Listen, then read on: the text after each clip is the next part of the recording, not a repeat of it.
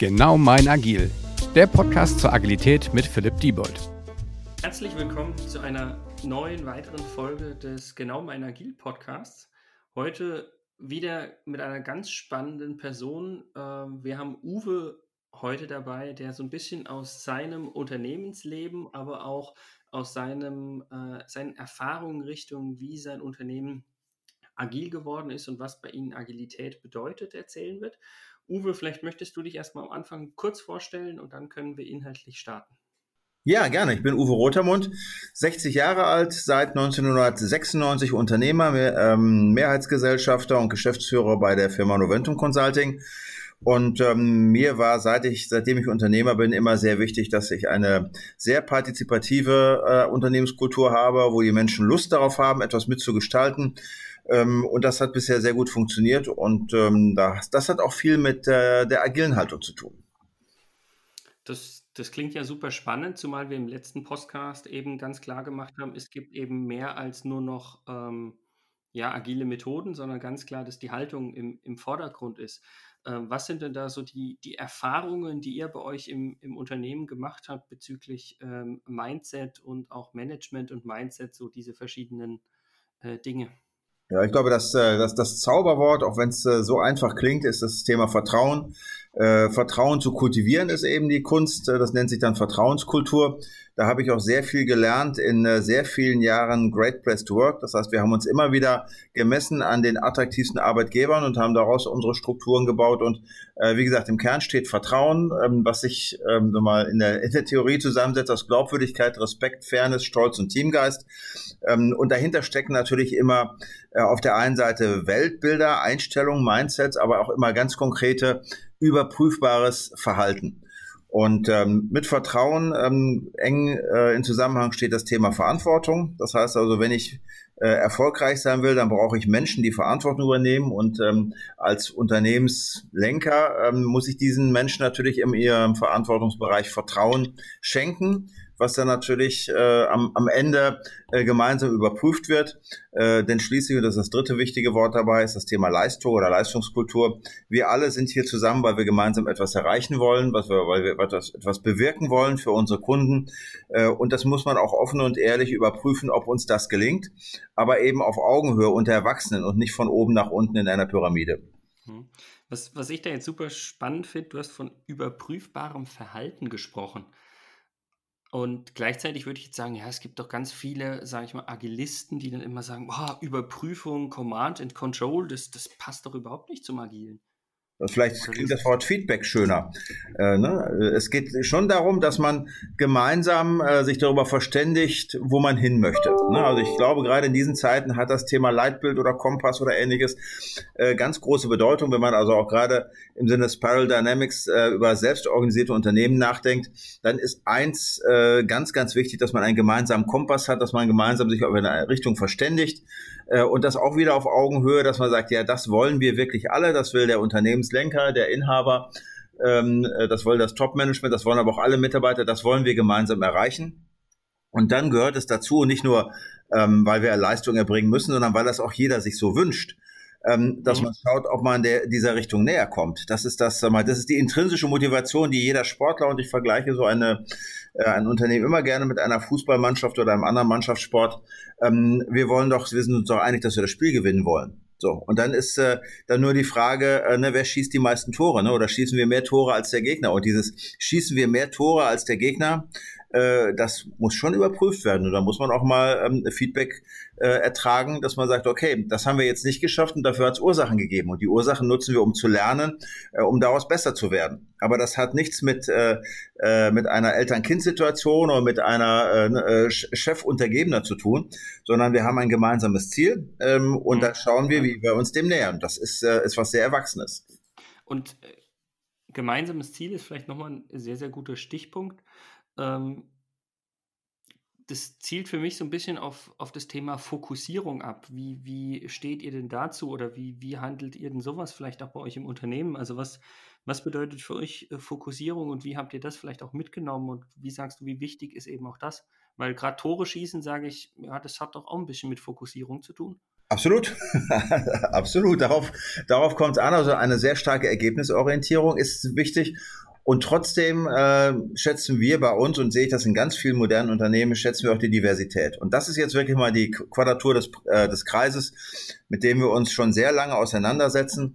Auf der einen Seite ganz viele Meinungen zuzulassen, ganz viele Haltungen, ganz viele Weltbilder in einem sehr diversen System zuzulassen und trotzdem sich zu fokussieren auf gemeinsame, nicht nur Wertesysteme, denn Wertesysteme sind ja durchaus sehr, sag mal, sehr interpretations, divers, oder, ne, ja. sehr divers und da gibt es viele äh, Interpretationsspielräume, mhm. äh, aber auch ein paar gemeinsame Hard Facts, dass man sich darauf äh, äh, tatsächlich verständigt und die dürfen, damit es möglichst viele verstehen, nicht zu nicht zu viele sein. Und wir haben, äh, ich sehe gerade äh, äh, gerade sehr viele Organisationen, die sehr erfolgreich sind äh, in, der, in der Fokussierung im Rahmen auch eines Leitbildprozesses oder wie immer man das nennt.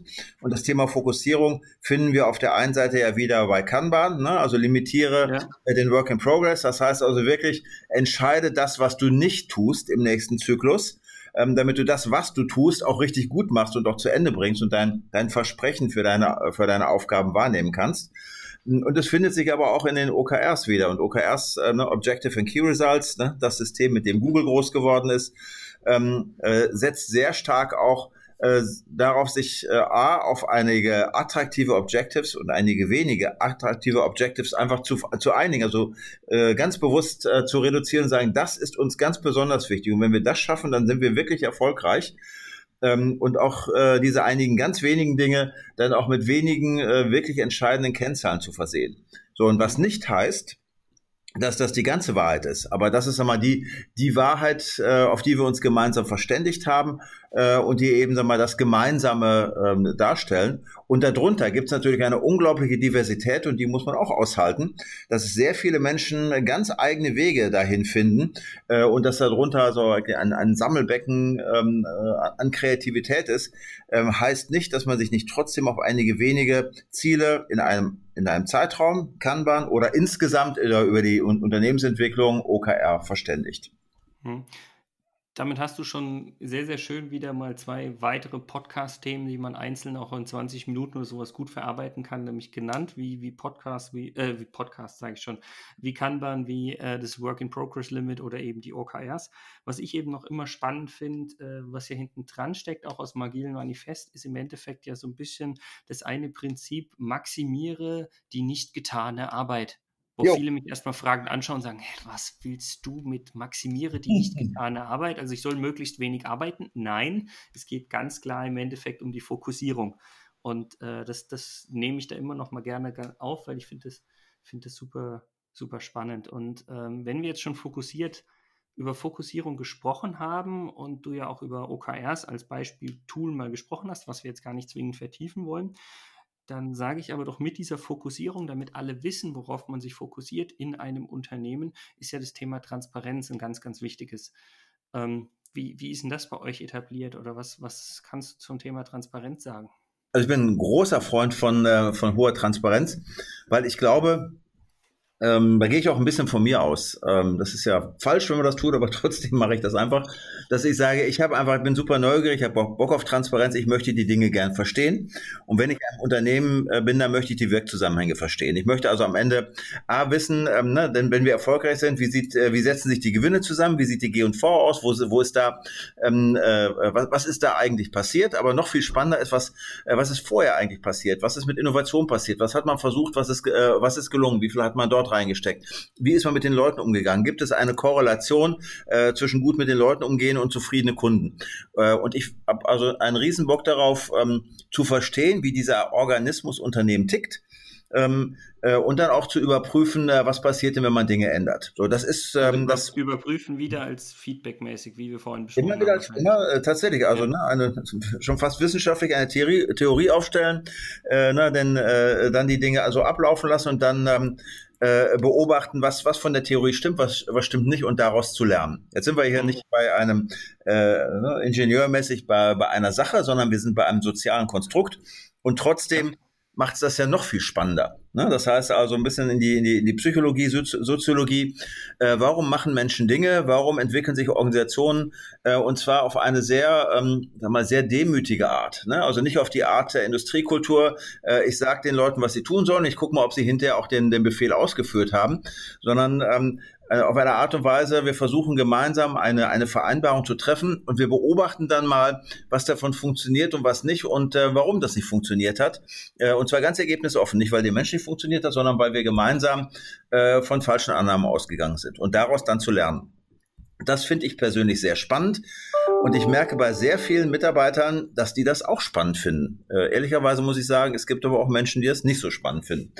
Ähm, aber die Menschen, äh, die das auch spannend finden, äh, für die betrachte ich mich als Dienstleister, dass ich sage, okay, wenn ihr das auch spannend findet, dann lade ich euch ein, kommt, kommt in mein Labor und ich zeige euch alle, alle Messwerte. Ich zeige zeig euch alle, alle Kennzahlen, alle Informationen. Äh, ich lege alles offen, ähm, damit ihr A, äh, sag mal, A sag mal, das, das, das Gefühl bekommt, äh, wie so das Ding funktioniert, dass ihr auch weiter mitdenken könnt ähm, und dass ihr auch ähm, sag mal, das System weiter verbessern könnt. Also diese Transparenz äh, dient im nächsten Schritt ganz klar dafür, äh, ähm, einzuladen zur Partizipation und das System damit weiterzuentwickeln. Mhm. Äh, und wenn man dann eine gute Architektur hat, ne, dass daraus nicht Chaos entsteht, sondern dass man dieses, äh, diesen Anstoß zum Mitdenken dann also auch wieder so kanalisiert ähm, ne, und auch fokussiert äh, zum Nutzen des Unternehmens, dann entsteht daraus äh, ja, Innovation im weitesten Sinne.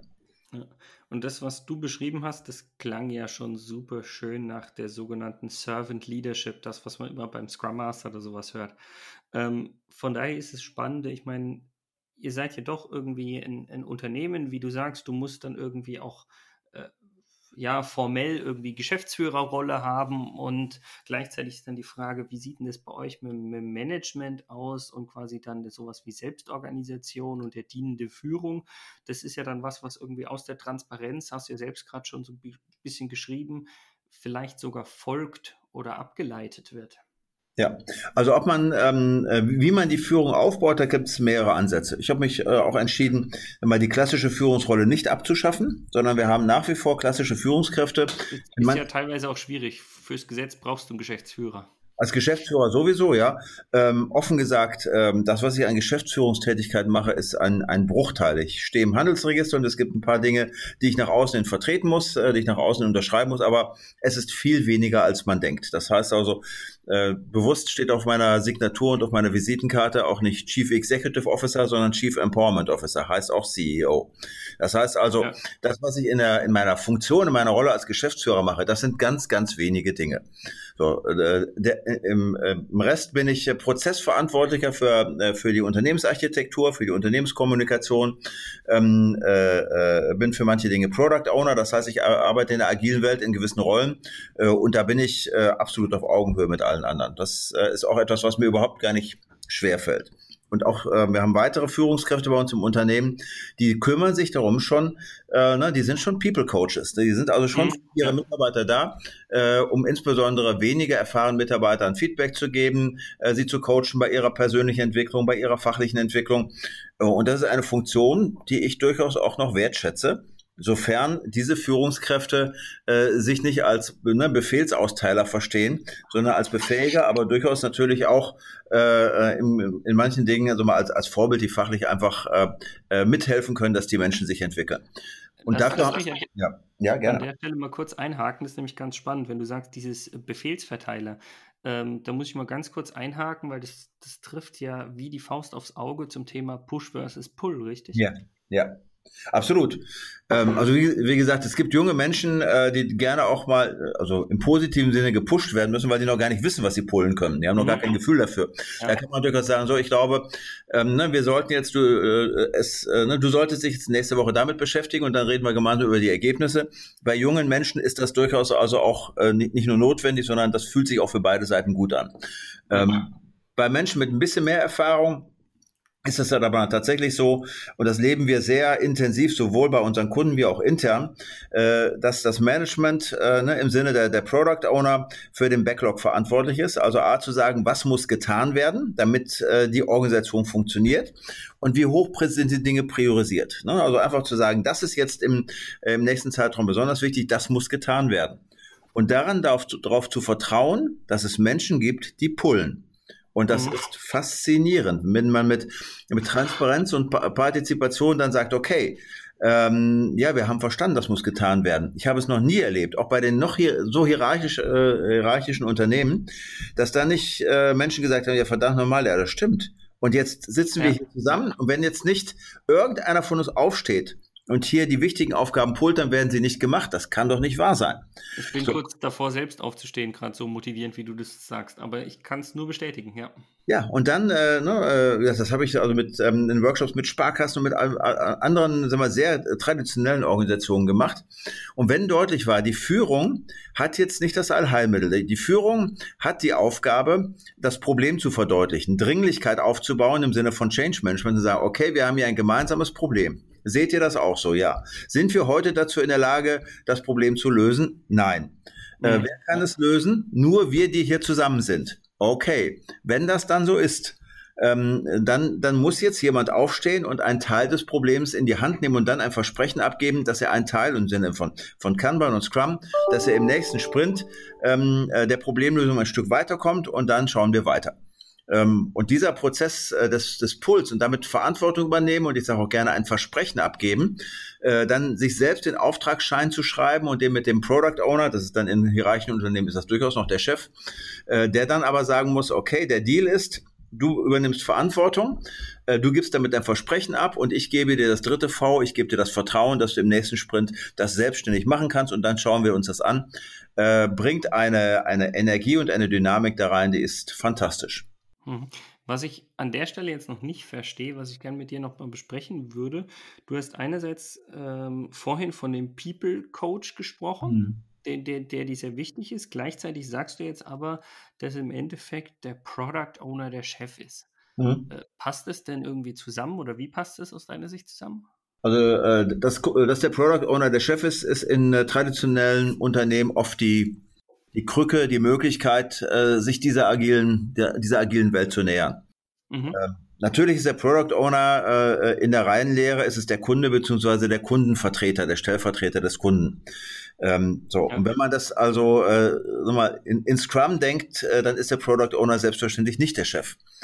Äh, da gibt es ja auch gar Oder keinen. Oder vielleicht der fachliche Chef, aber nicht der technische Chef. Also ich meine, das kann man ja aus unterschiedlichen Sichtweisen betrachten. Ja, klar. Aber ja. Ähm, also wenn, wenn ich, äh, ne, also ich rede jetzt nicht nur über, ähm, äh, über Softwareentwicklung oder, oder andere Entwicklungsprojekte, ja, ja. sondern ich rede jetzt darüber, dass eine Organisation sich weiterentwickelt. Genau. So, und ähm, da ist es dann in traditionellen Organisationen durchaus, durchaus hilfreich, wenn die ehemaligen Chefs, die auch noch ne, im Organigramm, die haben ja immer noch so schöne hierarchische Organigramme, Natürlich brauchen wir. Als, äh, als Product Owner auftreten. Aber der Product Owner, äh, ne, also diese Spielregel ist ja, der Product Owner priorisiert ähm, und er nimmt hinterher ab. Ähm, und er, ähm, äh, er, er muss auch die User Story abnehmen.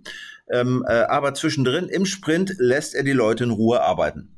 So, und diese, mhm. dieser Grundsatz, diese Haltung ähm, ist natürlich eine, eine wunderbare Brücke zwischen agiler Welt und traditioneller Welt. Ja, ja, genau als Weg. Und, und der People Coach, wenn du jetzt mal eher auf das auf euch betrachtest, ähm, ist es dann irgendwie was anderes als der Product Owner? ja, absolut. Also der Product Owner, wie der Name schon sagt, da geht es um ein Produkt, um ein Ergebnis, um, um eine, das, das Ergebnis eines Arbeitsgewerkes. Ähm, mhm. Der People Coach kümmert sich darum, dass der Mitarbeiter sich langfristig entwickelt, dass er, dass er lernt, dass er spannende Aufgaben bekommt, ähm, äh, dass er äh, auch bei uns als Berater ähm, die Fähigkeiten, die Kommunikationsfähigkeiten hat, die Managementfähigkeiten, also Projektmanagementfähigkeiten, also das ist all die, ist die, ist der, die gemeinsame Kompetenzentwicklung, ähm, wo weniger erfahrene Mitarbeiter ähm, jemanden brauchen, der, äh, der ihnen auf der einen Seite Optionen zeigt, die der Mitarbeiter natürlich dann im, auch wieder pullt, weil man kann ja, ja. keine eindrücken, sondern in den äh, Optionen aufzeigt, Wege aufzeigt, äh, auch nicht der klassische Karriereweg, der immer nach oben geht, eine Leiter, sondern äh, Wege, um Kompetenzfläche zu gewinnen. Äh, und ganz wichtig, der einem ehrliches Feedback gibt, der sagt, Achtung, du hast dir das vorgenommen oder wir haben uns gemeinsam das vorgenommen. Ähm, das haben wir jetzt erreicht. Ähm, ist es das, was wir wirklich erreichen wollten oder müssen wir da nochmal nachschärfen? Mhm. Also das, das kann ich nur teilen. Das Spannende ist auch für mich, ich bin auch ursprünglicher Informatiker und jetzt als Agile Coach unterwegs, wo ich auch immer sage, ich werde immer viel mehr zum Psychologen und das passt ja auch zum People Coach. Das geht ja ganz genau in die gleiche Richtung. Was mich jetzt noch interessieren würde, du hast ja vorhin so ein bisschen, äh, haben wir beide geschmunzelt, würde ich mal behaupten, nebenher, ähm, über, über die Pyramide noch gesprochen, ähm, als klassisches Bild. Ja. Wie sieht denn das dann vielleicht bei euch aus oder was ist denn sozusagen die agile Vision hinten dran, wenn wir über, über Kultur sprechen? Wie sieht denn dann sozusagen dieses Pyramidenbild in der Zukunft aus? Ähm, das Pyramidenbild in der Zukunft sieht aus wie ein Pfirsich. Ähm, das ist auch ein Bild, was ich auch immer wieder schmeckt gerne. Auch gut. Ja, schmeckt ja. super gut. Äh, Habe ich unter anderem äh, bei einigen Management-Theoretikern äh, ähm, wiedergefunden, wie unter anderem Nils Flaging. Äh, wobei der gar kein Management-Theoretiker ist, der nennt sich ja Management-Exorzist. Der sagt, Management brauchen wir nicht, äh, Führung brauchen wir auch nicht. Ich bin da nicht in allen Punkten mit ihm überein aber ähm, er hat, äh, sag mal, wie man eigentlich von einer Pyramidenorganisation, wo tatsächlich ne, oben Befehle ausgeteilt werden und das über mehrere Ebenen dann runtersickert ähm, und dann äh, von unten nach oben wieder reported wird, was ja in einer komplexen Welt viel zu langsam ist äh, und auch entwürdigend ist für die Menschen, die auf den verschiedenen Ebenen sind. Ähm, mhm. Der hat ein anderes Modell daneben gestellt, äh, das ist das, äh, das Pfirsich-Modell, wo er sagt, es gibt im Kern einer Organisation, ähm, da ist die DNA, da steckt der, der, der, äh, der Gencode drin, was ähm, was diese, diese Organisation ausmacht. Also von daher, ne, im, im Kern einer, eines Pfirsich steckt ja auch der Gencode drin. Das heißt, das Wertesystem, das Zielsystem, das Leitbild, äh, also alles das. Das ist ein harter Kern. Ja. Das ist ein sehr harter Kern, ne? Und da wächst ja auch immer wieder was Neues raus. So, und ähm, es steckt aber in dem Kern nicht nur also mal die, die, die, äh, die generelle äh, Architektur und der, der, die DNA, sondern es steckt auch ein Dienstleistungskern drin. Das heißt, da stecken die internen Services, von daher haben wir bei uns auch gar keine Gemeinkosten oder keinen Backoffice, sondern wir nennen das interne Services, mhm. Ne, äh, wo dann die Leute oben aus der Pyramide reingehen in den Kern äh, und im Thema Serving Leadership von innen heraus die Organisation ähm, äh, unterstützen wieder, ja. Unterstützen, befähigen, äh, aber auch ihm einen ähm, mal eine Struktur geben, eine Architektur geben, nachdem die Organisation arbeiten kann. So, das heißt, das ist, ähm, äh, das haben wir bei uns auch in den äh, Kernprozessen definiert mit mit klaren Rollen und Verantwortungen. Äh, aber das ist eben nicht äh, die da oben, die etwas bestimmen, sondern sie sie schaffen einen Rahmen, äh, damit kundennah entschieden werden kann. Und um den Kern herum ist das Fruchtfleisch und da passieren die wertschöpfenden Prozesse. Das heißt, da wird am Kunden gearbeitet, man arbeitet dann ne, über die dünne Schale, äh, arbeitet man mit dem Kunden äh, und da gibt's dann natürlich auch wieder ganz verschiedene Bereiche. Also je, je Kunde oder je Kundenprozess, je nachdem wie man aufgestellt ist, gibt es da eigene Teams die aber dann die Verantwortung haben, mit dem Kunden Wertschöpfung zu erzeugen. Und das haben sie ganz alleine. Da ist dann nichts mehr dazwischen. Da ist keine, kein Bereichsleiter, kein Geschäftsführer, nichts mehr dazwischen, sofern nicht irgendwie was Formales ähm, äh, dafür spricht. Notwendig ist oder ja. Na, gibt natürlich manche Dinge, da muss man, äh, muss man dann noch eine zweite Unterschrift, aber in der Regel entscheiden die alleine, wie sie für ihren Kunden Wertschöpfung erbringen, in dem Wissen, dass jeder Bereich ähm, einen Deckungsbeitrag erbringen muss, damit die, die, die Kosten für den Kern, für die internen Service erbracht werden können. So, und äh, die, diese Haltung, dieses Bild hilft sehr äh, dabei zu sagen, äh, ich bin jetzt hier, ich muss nicht derjenige sein, der jetzt äh, in den wichtigen Projekten oder in den kritischen Projekten sich mit einmischt, weil ich da oben bin, sondern nein, ich muss von innen befähigen, dass all diese dezentralen Einheiten, die Kunden arbeiten, so selbstständig wie möglich arbeiten. Und das ist, ähm, das, da habe ich eine große Lust dran. Ähm, und das befreit ungemein. Das verschafft auch Zeit. Wenn ich das Vertrauen habe, dass sie das so machen, ähm, äh, wie es der Organisation hilft, dann äh, ist das fast ein Selbstläufer oder zumindest ein selbst, eine selbstorganisierte Umgebung. Wichtig ist natürlich, dass ich meine Aufgabe gut mache, dass ich eine gute Architektur habe und dass sehr klar die Spielregeln sind, äh, die Wertesysteme, dass also die Menschen, die kundennah arbeiten, wertschöpfend arbeiten, sehr genau wissen, worauf es ankommt, damit sie mal Verantwortung im Sinne des Ganzen übernehmen können. Ja. Nee, das, ich, ich finde es eine sehr gute Ausführung. Ich habe mir gerade auch noch aufgeschrieben, dass ich den Nils auch mal anfrage, ob der nicht auch mal Lust hat, quasi in einem Podcast nochmal explizit über seinen Pfirsich ähm, zu philosophieren. Das wird, ähm, äh, das, allein, das, wird spannend. Das, das, wird, das, wird, das wird rabiat. Ja, ist ja vollkommen in Ordnung. Ich finde es ja. aber allein spannend, dass ich erstmal nicht mehr diese Gedankenwelt habe oder die Aussprüche habe, die da oben, ja. sondern eigentlich ist es ja mehr die da drinnen. Ja. Und allein wenn man das hört, finde ich, zeugt es von einer ganz, ganz anderen Unternehmensphilosophie. Mhm. Und, ja. und ich, ich finde, ich weiß nicht, wie du das siehst, aber ich finde, das ist jetzt eigentlich, haben wir damit einen schönen Rundumschlag gemacht und finden jetzt eigentlich wieder den Kreis zum Anfang. Und ähm, ich weiß nicht, hast du noch irgendwie eine Kernaussage, wie du es vielleicht für dich nochmal zusammenfassen würdest? was du den Zuhörern irgendwie noch mitgeben wollen würdest am Ende? Also ich habe, ähm, äh, also A, A äh, glaube ich, dass, äh, dass in einer komplexen Welt, und die ist ja komplex, äh, das ist in den meisten Bereichen so, mhm. äh, ist einmal das Thema Selbstorganisation wirklich wichtig. Hilft, hilft A, aus dem Hamsterrad rauszukommen äh, und hilft der Komplexitätsfalle zu entrinnen. So, und Selbstorganisation, da will ich nur die drei wesentlichen Punkte von Selbstorganisation ist wirklich eine sehr konsequente Sinnorientierung, dass alle wissen, worauf es ankommt. Ja. Punkt zwei, ähm, äh, äh, sehr starke Autonomie. Das heißt also, man schenkt den Menschen Vertrauen, dass sie, dass sie ihre Verantwortung äh, so übernehmen und dass aus der aus, aus Verantwortung ein Versprechen äh, Versprechen wird und lässt sie äh, sehr selbstständig arbeiten. Steht und der dritte, auch wieder im agilen Manifest, genau. Ja. Passt. Und der dritte Punkt ist, äh, und das äh, sollte man durchaus auch sehr ernst sehen und man sollte auch gar keine, gar keine Beißhemmung haben äh, äh, als äh, Hauptverantwortlicher, äh, ist das Thema Leistungsorientierung. Zu sagen, ey, wir, wir, wir müssen hier gemeinsam etwas auf die, auf die Kette kriegen, wir müssen gemeinsam Kundennutzen erzeugen, äh, sonst verlieren wir unsere Daseinsberechtigung. Und ich bin als, äh, als äh, Serving Controller dafür verantwortlich, die Transparenz zu schaffen, damit jeder weiß, wie der Spielstand ist ähm, und wo wir noch Gas geben müssen. Auch das ähm, ist übrigens auch erfrischend. Fast alle Mitarbeiter äh, sind dankbar dafür, äh, so mal einen Spiegel zu bekommen, wie, äh, wo die Organisation steht. Und wenn man die drei Dinge äh, ausgewogen organisiert, da steckt eine Menge Organisationsarbeit dahinter, äh, dann hat man wirklich ein selbstorganisiertes Unternehmen. Ich finde auch den Begriff des Servant Controllers finde ich auch sehr, sehr schön. Ähm, was du ja am Anfang nochmal so ein bisschen erwähnt hast, einfach nochmal, um aus meiner Sicht das Ganze auch nochmal abzurunden, ist, äh, wir haben jetzt ja zum, zum Glück oder zum großen Teil, weil wir es auch wollten, im Endeffekt explizit über die Haltung gesprochen. Was du ja auch gesagt hast, die Haltung ist im Endeffekt entscheidend für den Erfolg der konkreten agilen Werkzeuge. Also wenn ich jetzt über Kanban, OKRs, Scrum, Scrum Master, Product Owner und so weiter und so fort als Rolle spreche. Das hattest du ja so implizit, fand ich auch nochmal mit ja, ja, natürlich. Also ich meine, das, äh, das Ganze, äh, ne, also das ist der einzige Punkt, wo ich sage, äh, da, da sehe ich, ich will nicht sagen oben oder unten, aber da sehe ich durchaus eine ganz besondere äh, Rolle der, der obersten Führungskräfte, der, derjenigen, die ähm, auch. Oder inneren Führungskräfte. Ja, inner, ja, aber wenn man die per Definition die Macht haben, ne? Denn äh, ja. per Definition Inhaber ne, stehen im Handelsregister, haben per Definition die Macht die müssen sie ja nicht ausüben und müssen sie ja, insbesondere ja. Bösen ausüben. Ne? Aber äh, dass die dieses Modell ähm, als für sich mal nützlich, ähm, ne, für sich lohnenswert erkennen. Dass sie also erkennen, dass es sich lohnt, die Macht nicht auszuüben, äh, sondern partizipative Strukturen, wo sie von innen befähigen, statt von oben zu regieren, nutzen. Genau.